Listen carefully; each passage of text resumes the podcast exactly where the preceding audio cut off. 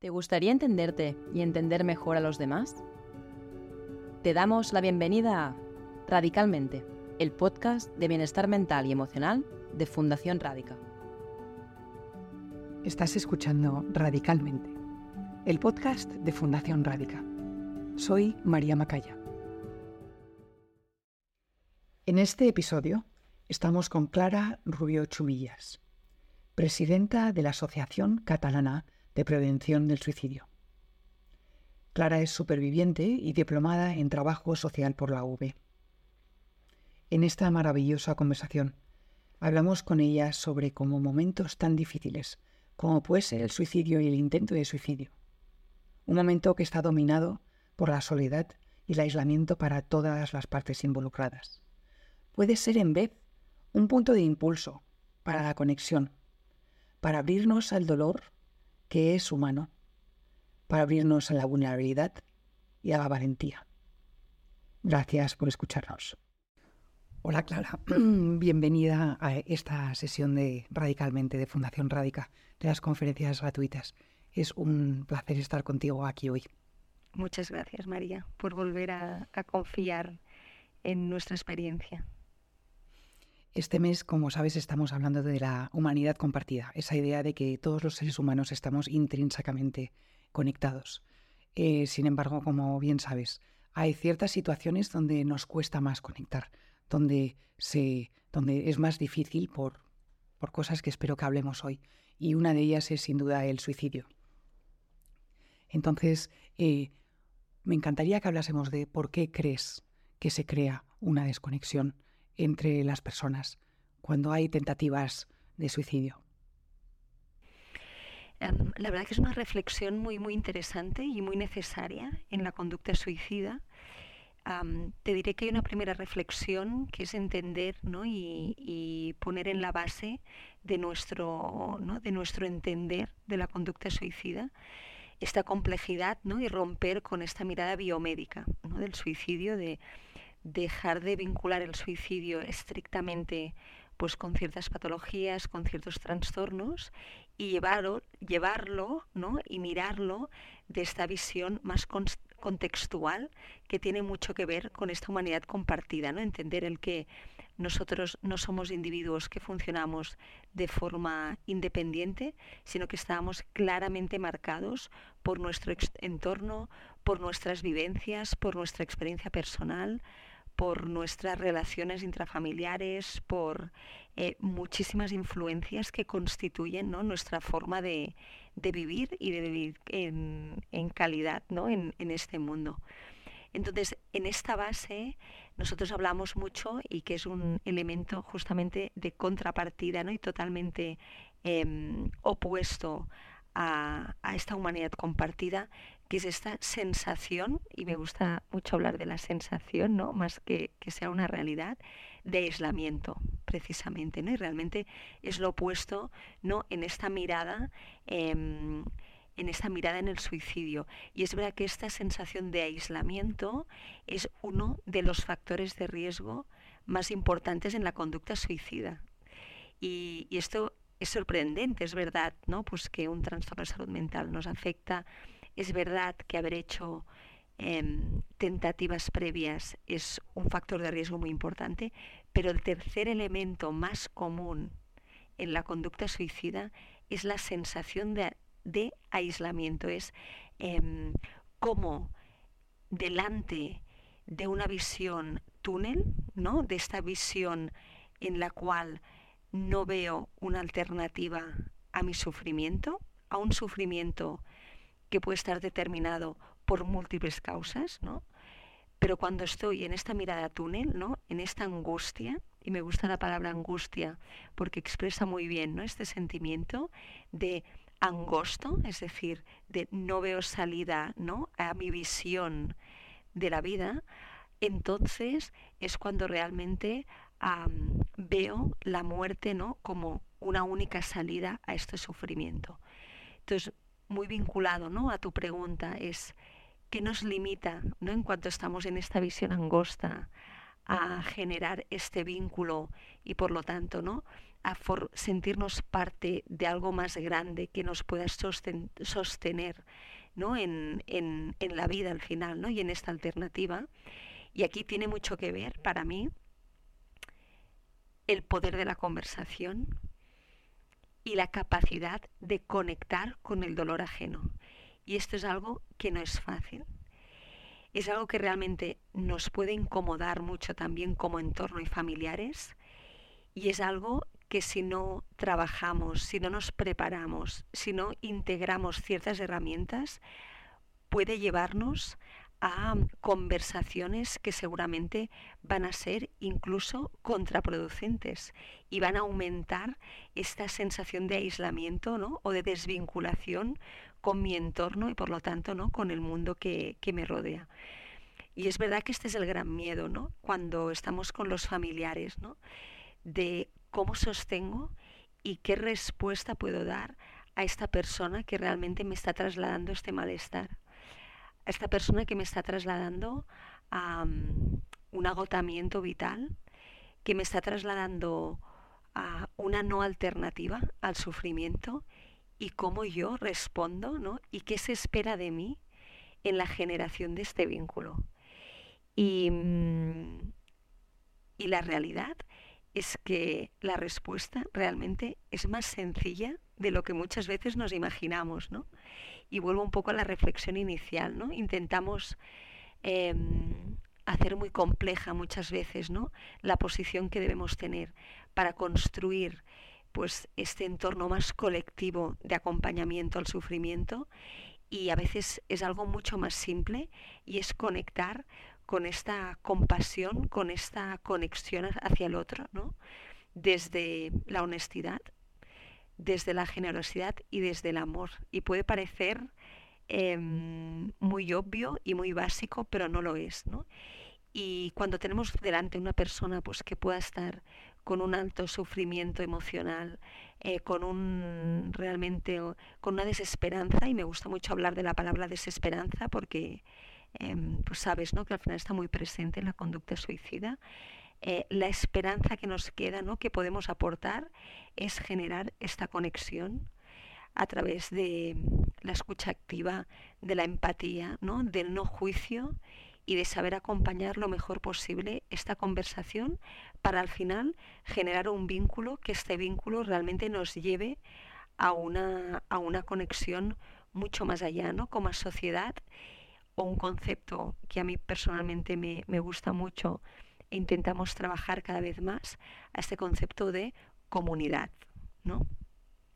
Una de las líneas ¿no? que de hecho el otro día María te comentaba que nos gustaría pues, eh, explorar justamente es aprovechar estos momentos de crisis y aquí sí que seguramente en un contexto seguramente más clínico, pero aprovechar este momento de crisis para construir todo un proceso de acompañamiento más comunitario, es decir, aprovechar una tentativa, es decir, aprovechar una situación muy crítica, una situación en la que ya no podemos evitar una conversación, por lo tanto, una situación en la que la persona está expuesta absolutamente después de una vivencia crítica como puede haber sido una tentativa, y aprovechar este vínculo pues, que se genera con el sistema para ampliarlo y realmente conectarlo con la comunidad. Y empezar una conversación un poco distinta en este contexto. Una conversación que debería ir eh, más allá del yo, ¿no? y de mi recuperación individual, y no con esta mirada individualista del proceso de, de curación, a una mirada mucho más comunitaria que no familiar, es decir, involucrar la familia, por supuesto, pero empezar a hablar de otros elementos y de otras personas que nos puedan acompañar en este proceso de vínculo comunitario, ¿no? Saber que yo no estoy sola, tampoco mi familia está sola, y aquí pues una gran reflexión, ¿no? A esta carga que existe hacia sobre todo padres, pero por supuesto hermanos, hijos, exparejas de, que, de personas que en un momento pueden estar sufriendo y ampliar esta mirada a la comunidad, ¿no? a la comunidad educativa, a la comunidad vecinal, a las amistades, a la comunidad profesional y a, todas aquella, a todo aquel entorno que realmente acompaña a la persona. Y si no lo hacemos desde, desde esta mirada, desde esta mirada de corresponsabilidad, será muy difícil vincular este sufrimiento más individual a esta conexión eh, pues más no em, más vinculada con la humanidad, con la comunidad, que al final es quien tiene que sostener estas situaciones de, de malestar. Es que te escucho y cuánta soledad escucho, ¿verdad? Hay tanta soledad para cada una de las partes. Obviamente para la persona que hace la tentativa, para las personas que acompañan, y hay cierta soledad para todos en, este estigma, ¿verdad? Este tabú, esta, hay una soledad, soledad interna al no ser, no poder hablar sobre un tema que es real en nuestra sociedad y que, y que forma parte, y pienso que hay una parte de la humanidad compartida, ¿no? En esto de que estamos todos conectados. De que hay, creo que hay una parte de nosotros, a lo mejor soy solo yo, que todos podemos conectar con ese lugar de desesperanza que has usado tú. ¿Verdad? Y quizás es que nos da mucho miedo conectar con esa parte que a veces todos hemos tenido de estar desesperados. Y entonces la queremos como esconder y verlo nos acerca a ese lado nuestro. ¿no? Pero que también es tan necesario que todos lo saquemos. ¿Por qué crees tú que, se crea tanta soledad? Tú, o sea, que me lo vas a decir como siempre, aparte porque te llamas Clara, porque hablas siempre muy claramente. ¿Cuáles son los elementos principales que contribuyen a este aislamiento de cada una de las partes, a esta soledad y a esta falta de conexión? Me parece muy interesante además las dos reflexiones que planteas de María. La primera Em, y lo vinculo a tu pregunta, que es em, la soledad que marca el acompañamiento y la vivencia del suicidio. Y un segundo elemento que comentas que tiene que ver eh, la dificultad de afrontar una conversación difícil porque sabemos que nos va a llevar a un sufrimiento Em, individual, porque nos va a conectar con sentimientos, que no mismas situaciones con la persona con la que estamos hablando, pero sí sentimientos que son compartidos. Sobre el primer, eh, sobre el primer tema, em, esta es la gran lucha que nosotros llevamos y, por lo que empezamos un poco a constituir estos espacios em, para compartir, que es, por un lado, romper el estigma, es decir, el miedo a hablar del suicidio porque seguramente este miedo es el que nos aísla a la hora de eh, compartir con nuestro entorno que estamos acompañando o que estamos pasando por una situación relacionada con el suicidio. Y podríamos dibujar para mí tres perfiles, ¿no? O tres grandes grupos de, personas. Uno, por supuesto, es la persona que está viviendo por una situación eh, de crisis o por una situación de ideación o de planificación suicida y es que esta persona tiene esta carga y esta culpa a, la hora de poder trasladar ¿no? este sufrimiento y al final es estoy generando una carga en mi familia, estoy generando una carga para mi entorno al compartir realmente estos pensamientos. Esto para la persona que sufre, pues sin duda no es el primer motivo que la puede aislar a compartir pues que está experienciando esta situación al familiar, por supuesto, por, una, por un miedo a ser juzgado o a ser juzgada en este rol ¿no? y en esta responsabilidad que se carga muchas veces a los familiares. ¿no? Si yo soy madre pues de, una, de un joven que ha sufrido, que ha llevado a cabo una tentativa o una ideación, seguramente para esta madre será muy difícil compartir en su entorno esta vivencia. Si tiene la sensación que va a ser juzgada y si tiene la sensación que la sociedad seguramente la va a señalar como la responsable de no haber visto esta conducta previamente, de no haber visto este sufrimiento o de incluso haber sido una facilitadora ¿no? Eh, o una detonante de, esta situación.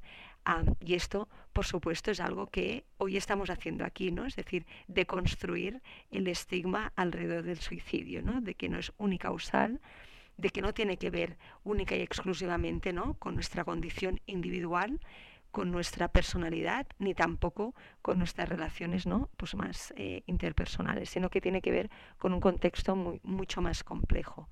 Y después hay otro tercer nivel, que son estos acompañantes más profesionales, desde el ámbito de la terapia, de la psicología, de la psiquiatría, de la enfermería, de la educación, de todos los profesionales que también acompañan y que una muerte por suicidio, una conducta suicida, puede ser visto como una pérdida de profesionalidad, como un fracaso profesional.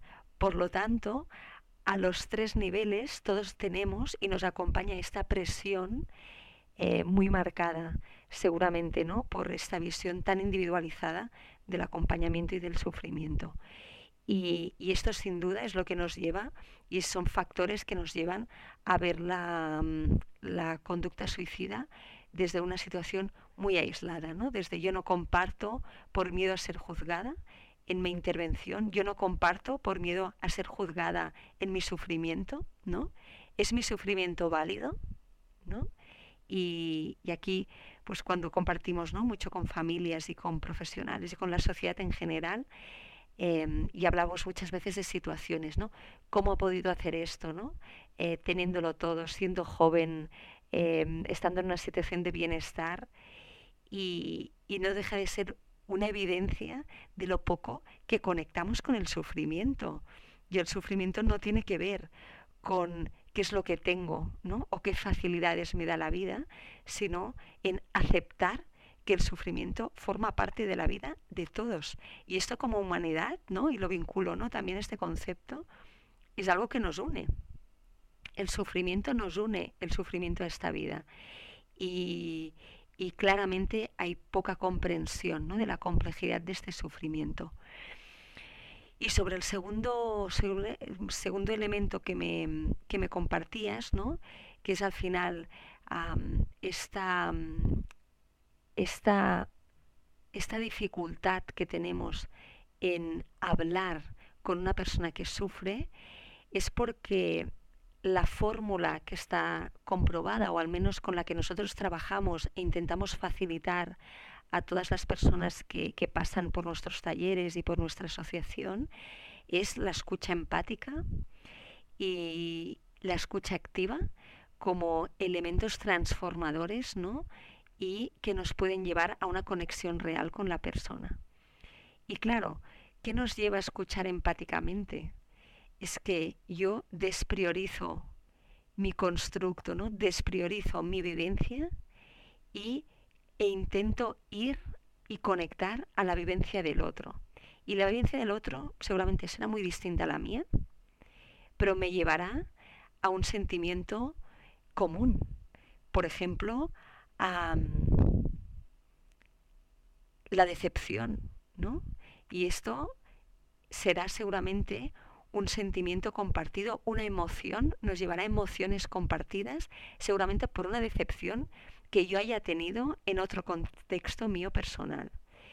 Pero también nos lleva a una, a una reflexión que es que en la conversación no debemos llevar, o nuestro objetivo no será la solución, y esto es muy difícil también de sostener en una conversación, que es que la persona no busca en mí una solución, sino que busca en mí simplemente un espacio de escucha, un espacio de sentir que alguien se preocupa por mi malestar, sin ser juzgado, sin ser cuestionado, que incluso es capaz de conectar con este sentimiento, seguramente derivado de otras experiencias vitales y de otra historia de vida, pero ostras, tenemos este mismo sentimiento, ¿no?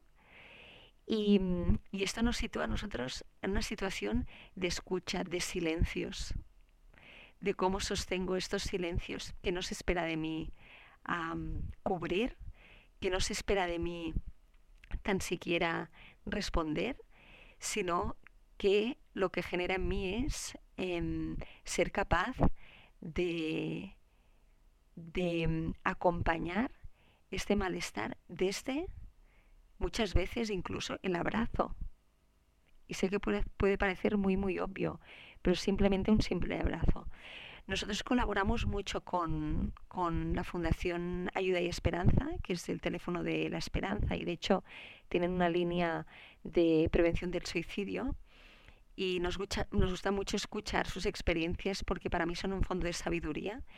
Ellos al final también conectan ¿no? a través de la conversación pues con llamadas de personas que están en momentos de, de crisis eh, muy, muy, muy extremas y muchas de estas conversaciones pasan por, ostras, validar o reforzar incluso em, el malestar, eh, pasan por reforzar em, autoestima, es decir, yo te escucho y, ostras, eh, qué bien me planteas, ¿no? Tu malestar y seguramente esta persona muchas veces incluso nos traslada el hecho de que nadie ha reforzado positivamente eh, su personalidad, ¿no? Y nadie ha trasladado estos puntos fuertes a nivel de autoestima.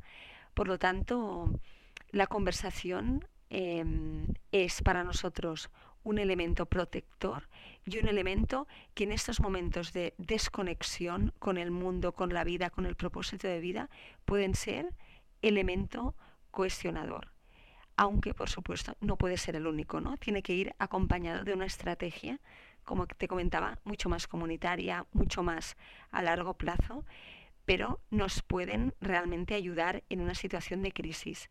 Hay otros ejemplos que también me gustaría compartir muy, brevemente, que tienen que ver, por ejemplo, en intervenciones en situaciones de crisis suicidas, pues eh, como pueden ser antes de una precipitación, Em, y que tiene mucho que ver con intervenciones de profesionales del ámbito de la seguridad, por ejemplo.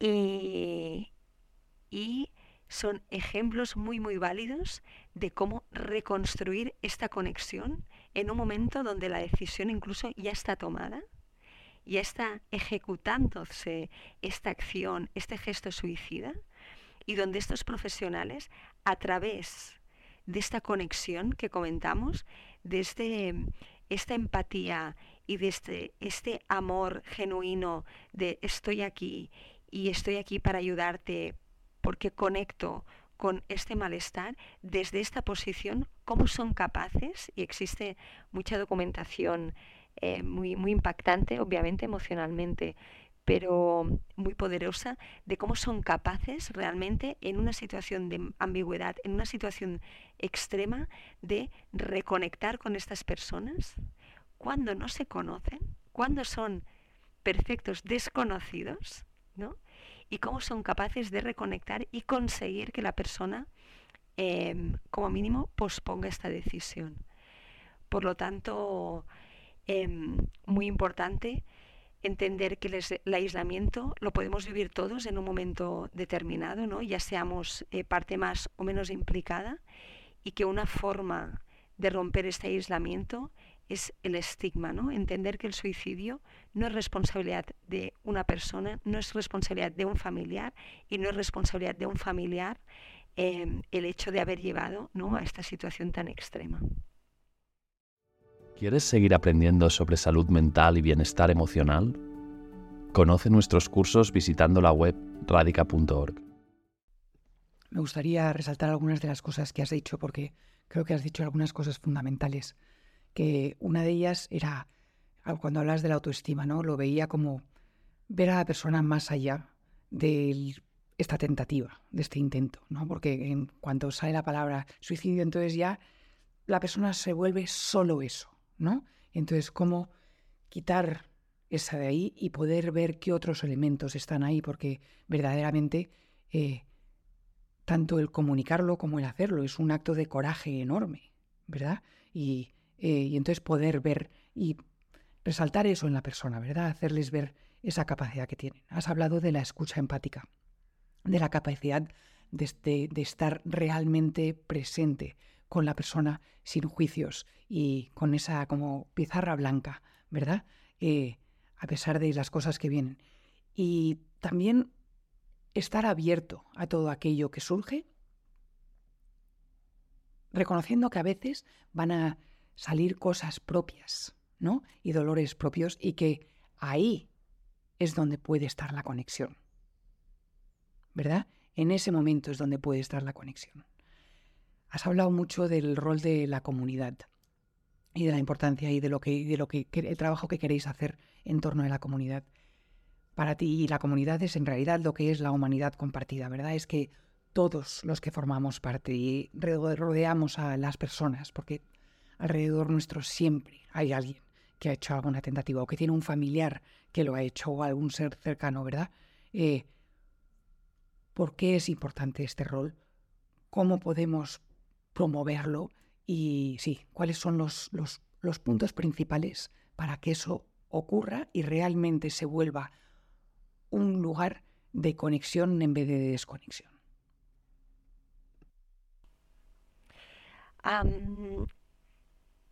Hay un, un, punto que has compartido que me gustaría reforzar, que es este concepto de valentía y que nos gusta mucho trabajar, ¿no? El hecho de que si somos capaces de romper el estigma sobre el suicidio, vamos a permitir que pedir ayuda no esté relacionado con eh, esta cobardía, ¿no? O esta debilidad. Y para mí es un punto muy importante. Sabes, María, ¿no? Que al final el suicidio tiene mucho que ver con, con, el género también, pues hay comportamientos muy distintos en hombres y en mujeres, ¿no? o al menos en este concepto de género más, eh, más, eh, más amplio.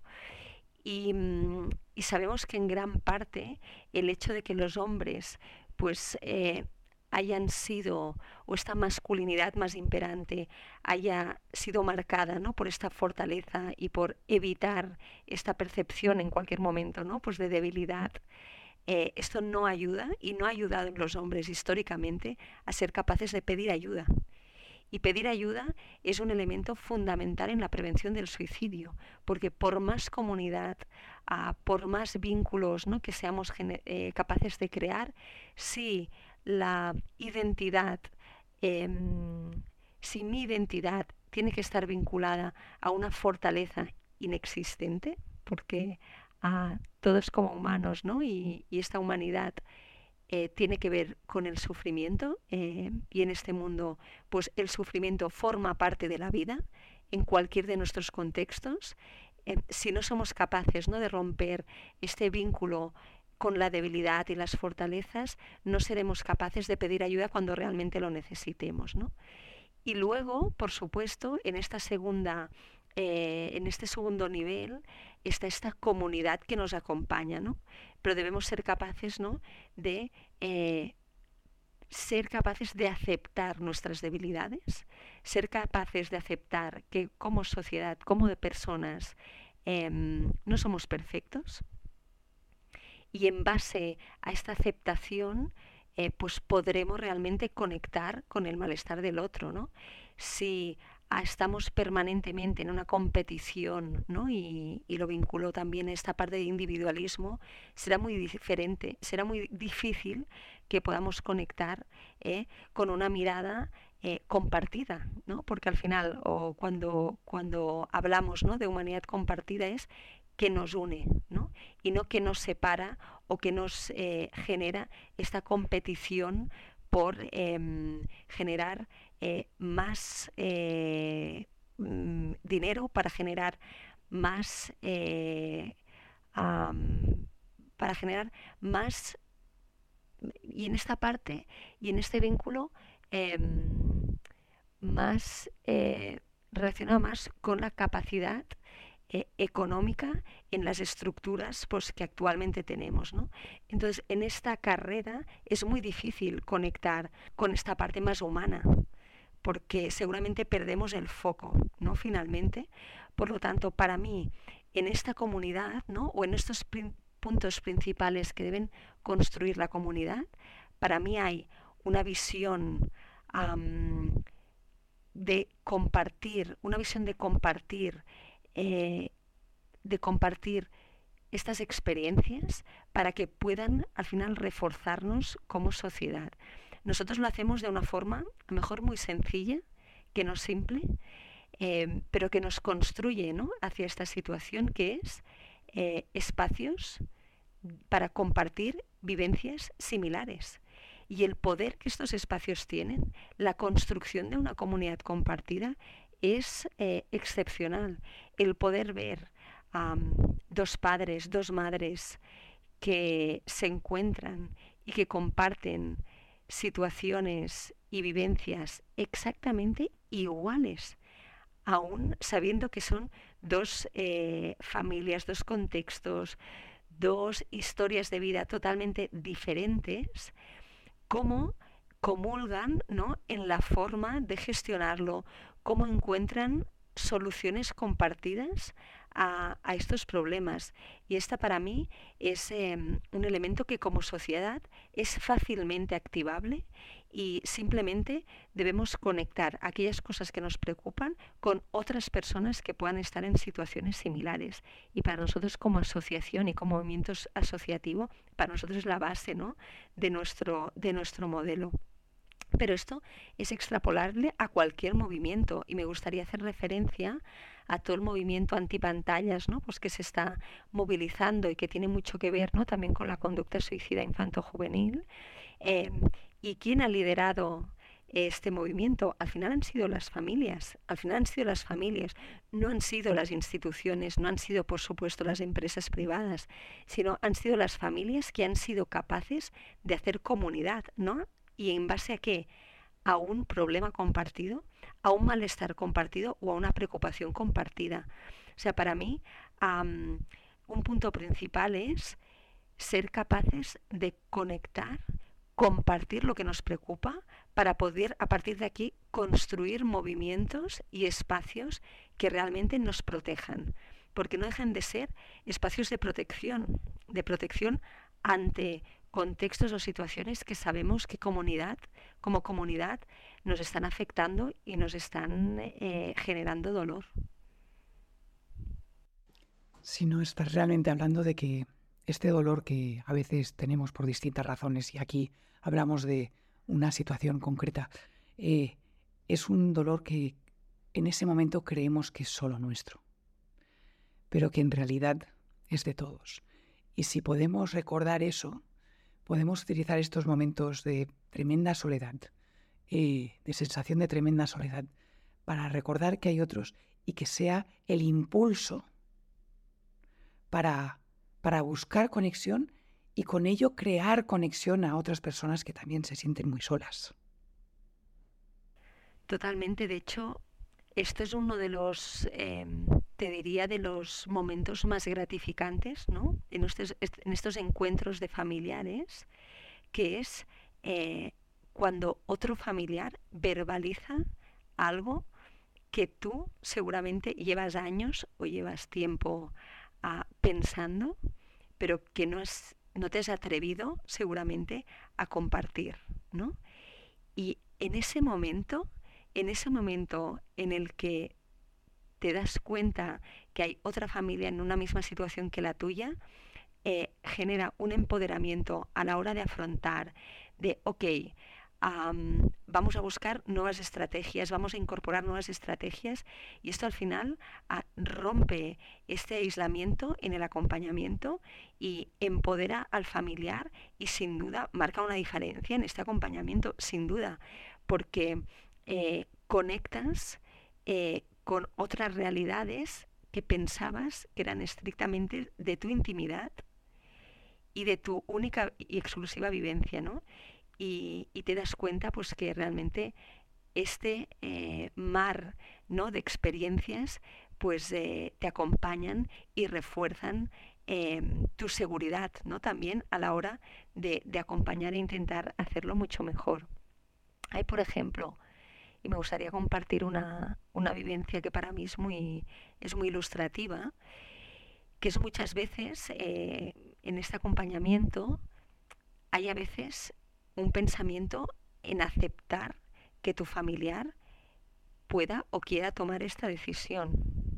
Es decir, oye, yo después ¿no? pues de, muchas experiencias y, y, un proceso muy largo de acompañamiento, yo oye, acepto que mi hijo en un momento determinado pueda quitarse la vida, ¿no? Y de hecho, en algún momento he podido pensar que va a ser lo mejor. Este pensamiento, que es muy doloroso, existe. Y cuando surge y se comparte en el grupo, genera un sentimiento también de desculpabilización muy importante. Porque ya no es un sentimiento que yo solo he pensado que voy a ser claramente juzgado, ¿no? Si lo comparto en otro entorno, en otro contexto o en otras personas que no están viviendo por lo mismo que yo, pero que en el momento que es compartido, ¿no? Y que mi comunidad no solo acepta, sino también ha pasado por este proceso cognitivo, ¿no? Por esta reflexión individual, genera realmente una liberación em, brutal, ¿no? Sobre todo en cuanto a la carga eh, familiar y psicológica pues que estos, que estos familiares están, están acompañando. Entonces, bueno, me parece realmente como un ejemplo muy, muy práctico ¿no? y muy real de vivencias que realmente nos encontramos cada semana ¿no? con estos familiares. Clara, muchísimas gracias por esta conversación. Hay ciertas palabras que me vienen después de ella. Eh, uno es valentía, otro es vulnerabilidad, otro es liberación, culpa, vergüenza. Y como todos ellos forman parte de lo que es ser humano. Absolutamente. Y yo creo que aquí hay esta aceptación, ¿no? De que la vida es dolor también y nuestro reto como sociedad y como comunidad es cómo acompañamos en el dolor que todas y todos vamos a tener que afrontar en algún momento de nuestra vida. Y esto es lo que nos une, sin duda. Sí, y con unión entonces ya el dolor es que se vuelve otra cosa. Absolutamente. Muchas gracias, Clara. Muchas gracias, María, por generar este espacio. Gracias por escucharnos en otro episodio de Radicalmente, el podcast de Fundación Rádica. Para saber más sobre nuestros invitados, lo puedes encontrar en la descripción del episodio. Juntos podemos crear un mundo más sensible y consciente. Visita nuestra web radica.org para conocer nuestros cursos, programas y conferencias gratuitas.